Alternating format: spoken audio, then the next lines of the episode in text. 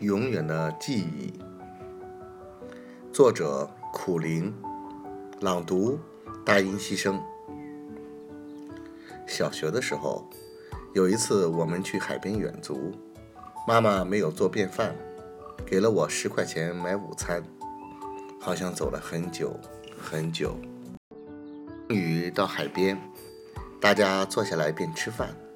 荒凉的海边没有商店，我一个人跑到防风林外面去。老师要大家把吃剩的饭菜分给我一点儿。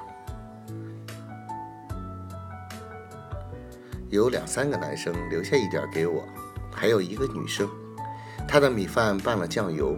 很香。我吃完的时候，她笑眯眯地看着我，短头发，脸圆圆的。她的名字叫翁香玉。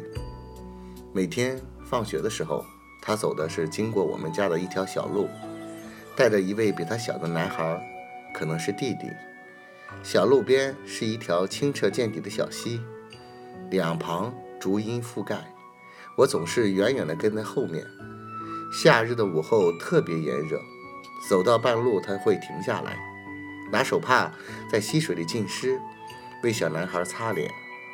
我也在后面停下来，把肮脏手帕弄湿了擦脸，再一路远远地跟着他回家。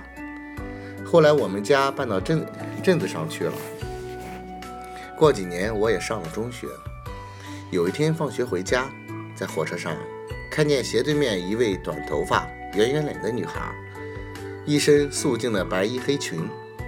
我想她一定不认识我了。火车很快到站了，我随着人群挤向门口，她也走近了，叫我的名字。这是她第一次和我说话。她笑眯眯的，和我一起走过月台，以后就再也没有见过她了。这篇文章收在我出版的《少年心事》这本书里。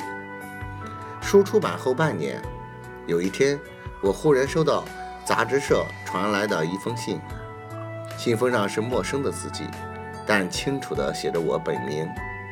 信里面说他看到了这篇文章，心里特别激动，没想到在离开家乡、漂泊异地这么久以后，会看见自己仍然在一个人的记忆里，他自己也深深地记得这其中的每一幕。